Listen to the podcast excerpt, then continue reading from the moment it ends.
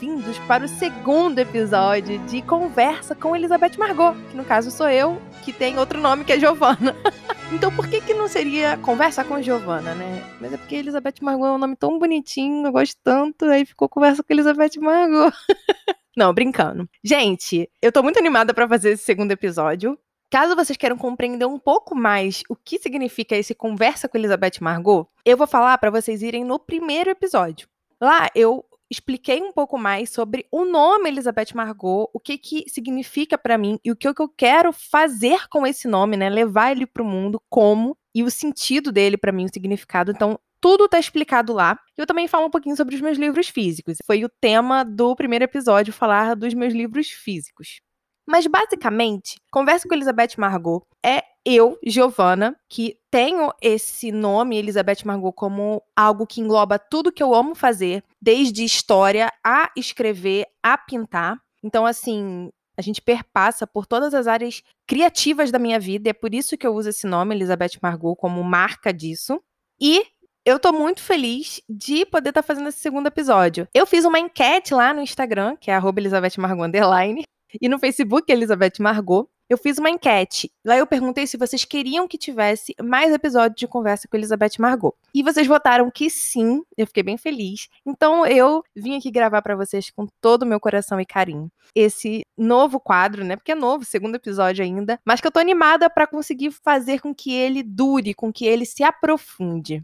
Escuta o episódio 1, só tem mais um episódiozinho, não tem problema nenhum, sou eu falando e muito animada. Conversa com Elizabeth Margot é Giovana falando muito e Giovana muito mais animada ainda. Então, assim, Gente, se vocês querem me ver tô no chilique de alegria, esse é o momento. É esse quadro que faz isso, porque aqui eu me solto, né? Então, assim, diferente de Chocolate História, que eu tenho mais uma pauta historiográfica para seguir, né? Dos fatos, dos acontecimentos, tudo mais. Aqui eu faço a minha pautinha, mas, tipo, sou eu falando, sabe? Sobre coisas que eu criei, sobre coisas que eu escrevi, sobre coisas que eu amo e que fazem parte da minha vida como uma criação inspiradora.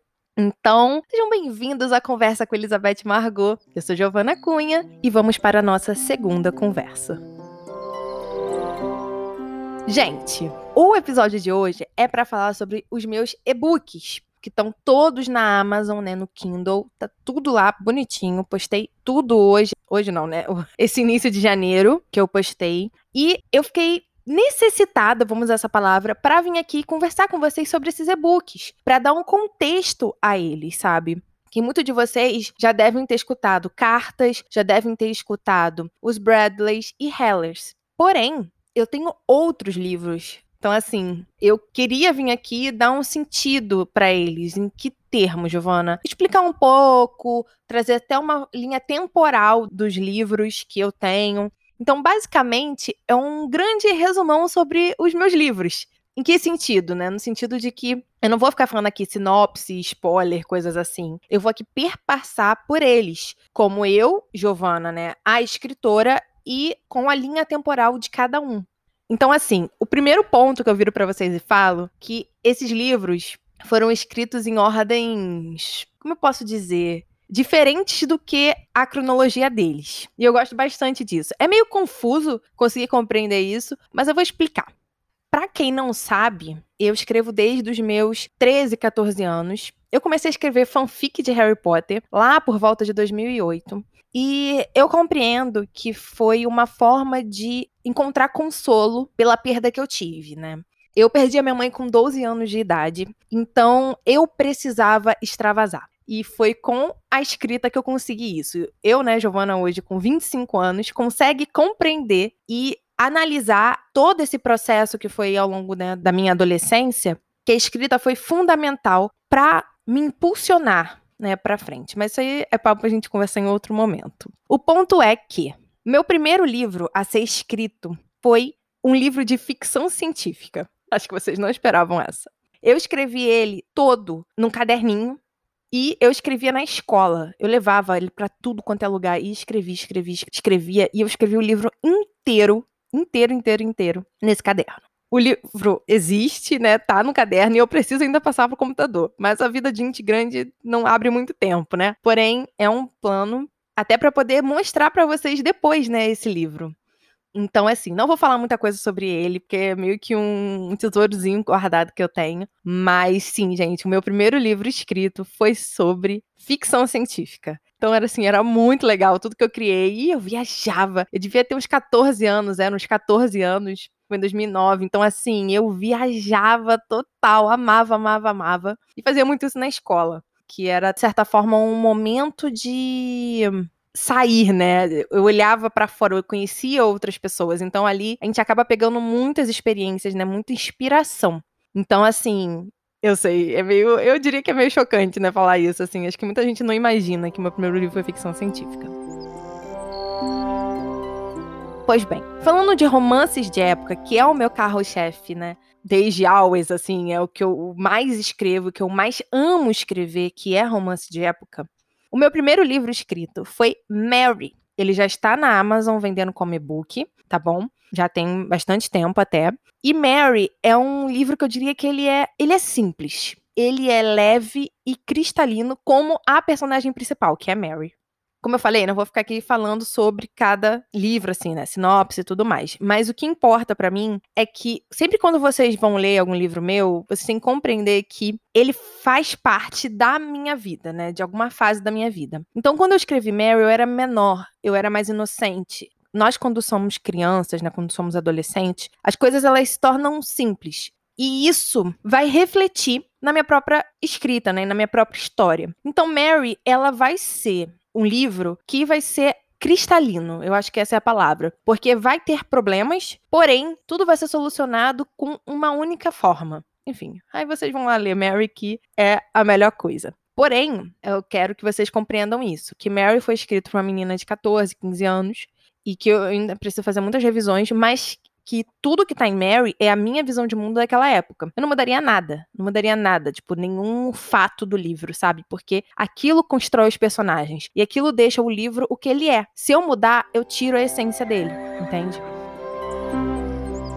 O meu segundo livro escrito é Hellers. E Hellers acho que foi o livro mais rápido que eu escrevi. Não, o livro mais rápido que eu escrevi foi Os Bradleys, é. Mas Hellers foi o segundo mais rápido que eu escrevi. Eu escrevi ele muito rápido. A história veio muito para mim e meti a mão na massa real, assim, real, real, real. Um ponto importante dizer é que ao mesmo tempo que eu escrevia esses livros, eu estava na escola, eu fazia outras coisas e eu criava outras coisas. Eu criei um livro épico, acho que é meio surpresa, né? Mas eu tenho um, um carinho enorme por aquele livro que eu criei. E que, da mesma forma que tem a ficção científica, eu tenho esse ramo, né, do, do romance épico muito forte. Então, assim, eu escrevia Hellers, mas eu, ao mesmo tempo, criava outras coisas, sabe? E Hellers foi um livro, assim, muito fácil de escrever. Porém, a complexidade dele tá nos dois personagens principais, né? Quem já escutou é Kate e o John. E os eventos externos, eles acontecem de forma natural e de forma simplificada. Porém, o que atrasa, né, no sentido de dar mais desafio ao livro, serão os dois personagens, né? E eu acho que isso também reflete muito quem eu era naquela época, né? Que é quando a gente está realmente buscando uma melhor decisão, mas não necessariamente essa melhor decisão é a mais inteligente, né? E nem sempre é a melhor decisão, entende? Então acho que Hellas trabalha muito isso, assim, de verdade. Meu terceiro livro, e talvez tenha sido o livro mais complexo em termos internos, né, da pessoa, né, de personalidade, foi Regina. Também tá como e-book, né, Hellers, a gente já tem o audiodrama, a gente já tem o livro físico e o e-book também, né? Mas Regina a gente só tem e-book. E é um livro que às vezes eu me pego pensando se eu um dia vou fazer um audiodrama sobre ele, porque é um livro muito, muito complexo em termos do interior da pessoa mesmo, sabe? Da alma da pessoa, que no caso é Regina, e foi a personagem mais complexa que eu criei, assim, eu diria. Acho que em todos os meus livros ela com certeza ultrapassou assim barreiras. E Regina ela tem uma complexidade muito fluida, uma complexidade que faz parte dela e que ela ama ter, né? Aí eu acho que isso também traz muito de mim, porque eu confesso para vocês que eu amo essa complexidade que a gente tem, sabe? E eu gosto de desvendar ela. E eu acho que eu consegui passar isso para Regina e acho que ela nasceu para ser assim, sabe? A Regina, né, para quem não sabe, vai ser a primeira rainha da Inglaterra, óbvio, né? Que de uma Inglaterra ficcional que eu criei, que a gente depois para para falar sobre todo esse mundo de ficção que eu criei, esse mundo grande, que eu já falei, né? Tem o de ficção científica, tem o épico e tem esse mundo de romance de época que todos os meus livros se passam. Então, eu criei um mundão, taquei todos os livros que eu escrevi lá dentro, né, de romance de época. e Regina é um divisor de águas dentro desse mundo, sabe? Então, assim, teve cenas que eu chorava escrevendo, mas não de tristeza, assim, mas, sabe, de emoção de estar tá conseguindo passar aquilo pro papel. Então, assim, é um livro que foi muito marcante para mim. É basicamente isso que eu tenho para falar de Regina, sabe? Eu tenho muito, muito orgulho de ter escrito Regina. Como tenho muito orgulho de ter escrito todos os meus outros livros, sabe? Mas Regina realmente, essa complexidade dela me encanta. Me encanta de uma forma única, única mesmo. O quarto livro que eu escrevi foi o Encaster. Eu acabei de lançar ele, né, como e-book na Amazon. Então, ele é um dos novos livros que está disponível. E ele é um livro muito legal. Eu adoro. Porque o Encaster, ele tem dois personagens principais, que é a Cecily e o Edward. Mas vamos focar só na Cecily. Porque, na real, todos os meus livros só tem um personagem principal, que são as mulheres. Tem um livro até que leva o nome delas, né? Mary, Regina, Prudence, né? Porém, tem sempre um contraponto, né? Um outro personagem que puxa as nossas personagens para cima, né? E exaltam elas. Porém, o Encaster, ele não precisa disso. Eu conseguiria fazer um livro só sobre a Cecily, porque ela que é o grande movimento do livro inteiro. É ela que faz o livro acontecer. Então, assim, é ela é aquela mulher que não fica parada. Que decidiu, tá decidido e vamos fazer isso agora. É tipo isso, sabe? Então, o que me encanta na Cecily é isso da gente conseguir ver essa garra, essa força e essa determinação que ela tem. E que realmente, se não fosse ela, não aconteceria. Entende? Tipo assim, tudo que eu descrevo no livro, se não fosse a Cecily fazendo, não teria. Então, eu acho que isso é o mais legal de Wincaster. Sempre achei e sempre vou achar. Essa força, né? Esse furacão Cecily. Porque ela passa marcando geral. É literalmente isso. E né? O meu quinto livro é Para Adam Gibbs. Também acabei de colocar ele na Amazon. É um dos novos, The Books. E ele é um livro muito calmo. Mas ele é um calmo interessante. Porque da mesma forma que eu trago a Cecily, que vai, faz e acontece, esse eu também trago. E ela se chama Chloe. Só que a Cecily, a gente tá trabalhando com reis. E a Chloe, a gente tá trabalhando com a vida cotidiana, sabe?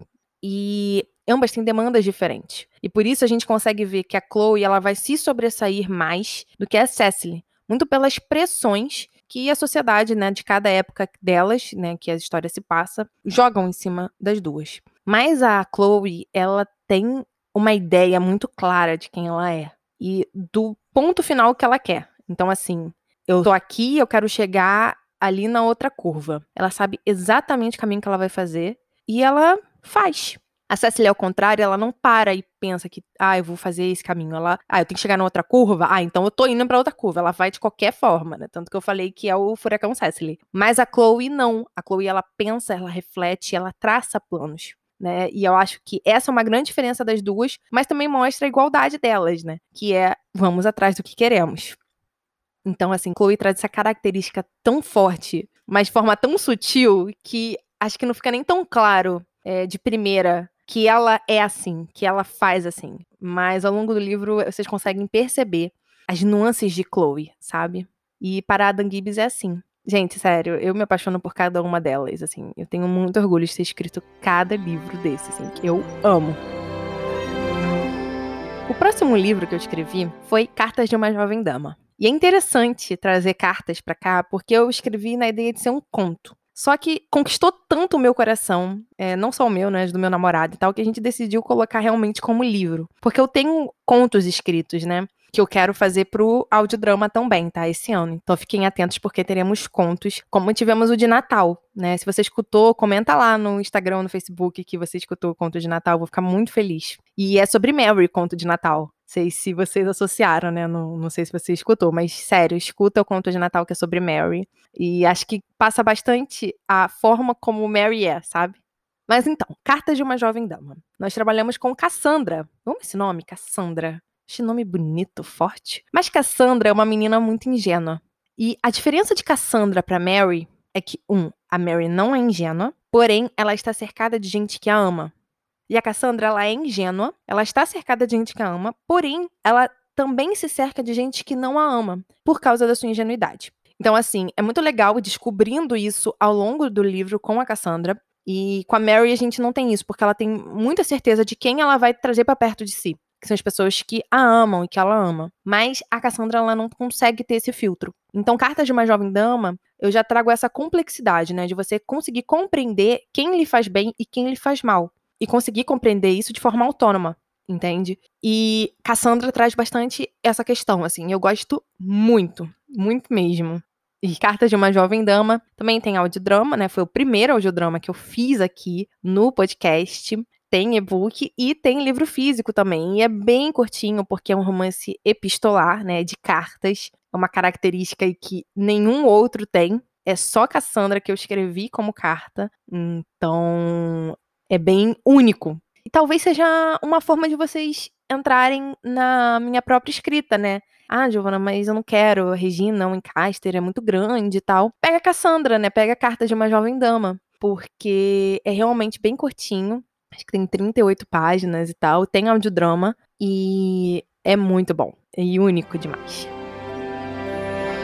Depois de Cassandra, nós temos 1836. Eu diria que, em termos de acontecimentos externos, esse é o livro que mais me deu trabalho. Em que sentido? Em sentido de trazer complexidade dos acontecimentos externos. Porque quando a gente vai escrevendo, a gente chega num momento em que os personagens são fáceis de você definir.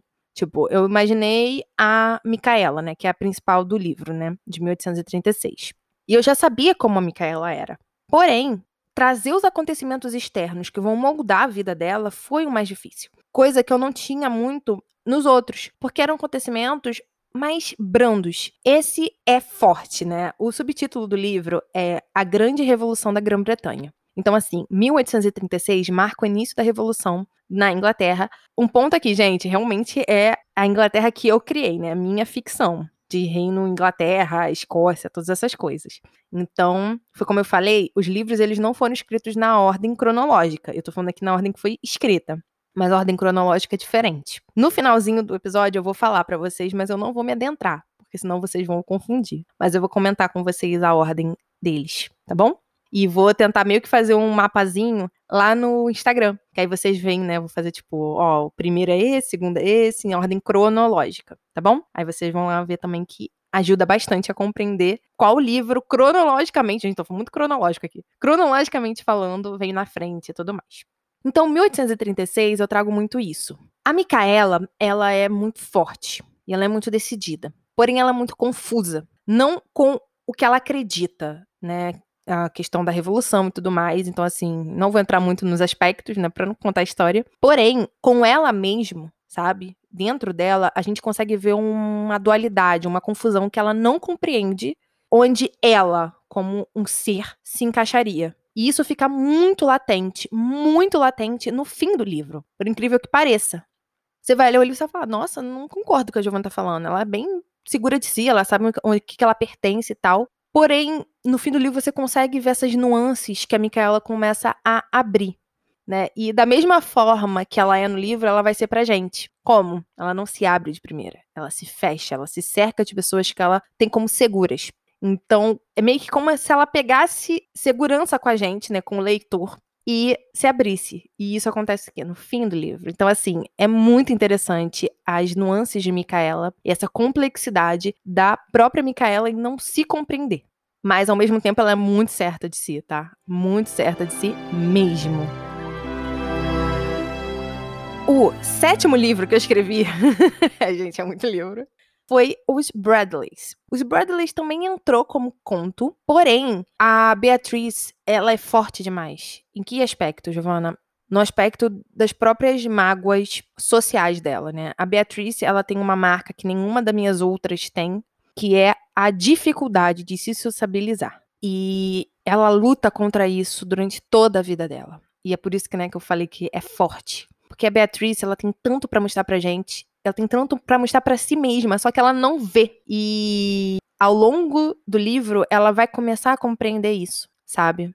Então, assim, para mim, é o ponto mais forte de Os Bradleys é isso, né? É a Beatriz conseguir compreender que ela tem um potencial gigante e que antes ela mesma não dava valor, mas que agora ela dá. Então, assim, é, é isso, sabe? Beatriz é basicamente isso, assim, eu fico até emocionada. E por último, né, o último livro que eu escrevi foi Prudence. Por incrível que pareça, Prudence foi o meu último livro. É... Prudence é muito interessante, sabe? Para mim, Prudence é a personagem que menos tem problemas consigo mesma nas histórias. Ela é a que eu mais diria que tá completa, que começa o livro de forma completa, madura, sabe? As outras, elas passam por processos de amadurecimento ao longo do livro, mas a Prudence, ela já tá no livro madura. E tá tendo audiodrama, né, de Prudence. Os Bradleys teve audiodrama também, foi o segundo audiodrama que eu fiz. E os Bradleys também têm um livro físico. E Prudence é o audiodrama que eu estou fazendo atualmente. Vou voltar agora em janeiro. E Prudence para mim é isso, sabe? Ela é muito completa, muito madura. Isso não significa que ela não tem os medos, os anseios, né? Tudo. Mas, mas isso significa que os acontecimentos e os sentimentos dela vão ser muito mais trabalhados e centrados. No sentido de que, tipo, ela sabe o que fazer na hora que deve ser feito. E não ao contrário, ou, tipo, ela não vai aprender a isso, ela já sabe. Acho que esse é o grande diferencial de Prudence que os outros não têm. É essa maturidade. Que eu acho belíssima, assim. Acho que Prudence é um livro doloroso, mas calmo. E eu gosto muito, eu gosto muito de verdade. Foi até por isso que eu escolhi que ele fosse o quarto audiodrama do podcast que eu fiz, que eu estou fazendo no caso. Por causa dessa maturidade e dessa beleza que ela consegue encontrar tanto nas coisas ruins quanto nas coisas boas. Essa é Prudence. Fiquei até aqui emocionada, gente. Tecnicamente, meus livros acabam por aqui. Porém, eu tenho outras coisas em processo, né, de produção e de escrita, que aí eu não, não trouxe justamente porque eu tô trabalhando de livros finalizados, né, coisas finalizadas. Falei um pouco do início, né, mas aí é mais uma curiosidade, mostrar para vocês que eu também tento outras tendências, tipo épicos e ficção científica. mas em termos de livros acabados, esses são os que eu tenho. E aí eu viro para vocês e falo: a ordem cronológica de cada livro desse é a seguinte.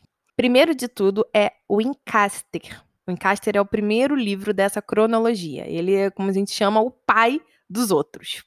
Depois de o Encaster, nós temos Regina. É Regina. Regina é muito importante, foi como eu falei, um divisor de água. E é através de Regina que Mary vai nascer, né? Não, não a Mary em si, né? Mas o livro. Então, assim, tem personagens em Regina que aparecem em Mary. Isso é um plot twist, assim, muito legal, que é o único livro. Tem outro também, mas aí eu prefiro ficar quietinha, porque esse é meio que um plot twist que ainda não tá pronto. Mas em termos de livros finalizados, Regina é um livro que tem alguns personagens que vão estar em Mary também. Não diria que é uma continuação, porque a história é completamente diferente, né? Mas como tem personagens que aparecem nos dois, a gente dá aquela uniãozinha maior, entendeu? Tipo, ó, estão aqui grudadinhos juntos. Regina e depois Mary, Regina e depois Mary. Então, gente, depois de Mary, nós temos Cartas de uma Jovem Dama, vem logo depois. E, depois de Cartas, nós temos Hellers, depois de Hellers, Prudence, e depois de Prudence, para Adam Gibbs. Falando esses, o livro que eu diria que também é um divisor de águas para aquela sociedade, né, que é uma grande mudança, para a sociedade que eu criei, né, para esse mundo ficcional, é 1836. Então, todos esses livros que eu falei agora, antes de 1836, acontecem antes de 1836, cronologicamente falando. E aí nós temos 1836, e depois de 1836, nossa, falei muito 1836, nós temos apenas os Bradleys, que é um livro que vai se passar depois da Grande Revolução.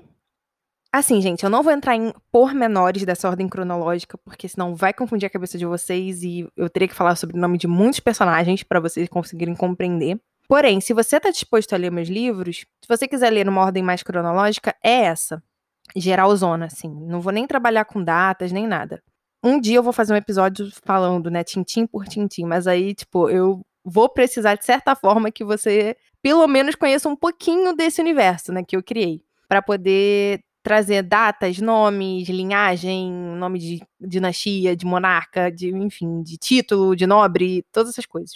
Mas por enquanto, né, para essa introdução ao meu universo, eu acho que falar só a ordem cronológica dele já ajuda bastante. Que é essa. E assim, eu fico muito animada de ter vindo aqui e falado, né, explicado um pouco mais sobre isso que eu amo tanto, que é escrever, que são os meus livros, né, são as histórias que eu criei. Então, assim, eu fico muito feliz mesmo de estar tá conseguindo fazer isso, né? E de ter você aí do outro lado me escutando. Então, assim, muito obrigada, tá bom?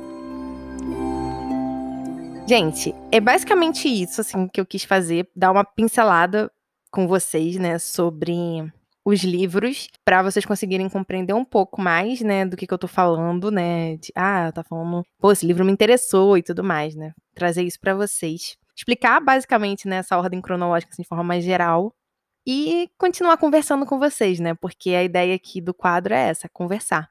E nada melhor do que conversar sobre algo que você ama. E eu amo esses livros. Todos, todos, todos, todos, todos. Amo as minhas meninas, como eu falo. E eu espero que você tenha gostado, de verdade. Qualquer dúvida, me manda mensagem no Instagram, no Facebook, né? Que é o Instagram Elizabeth Margot Underline e o Facebook Elizabeth Margot, tá bom?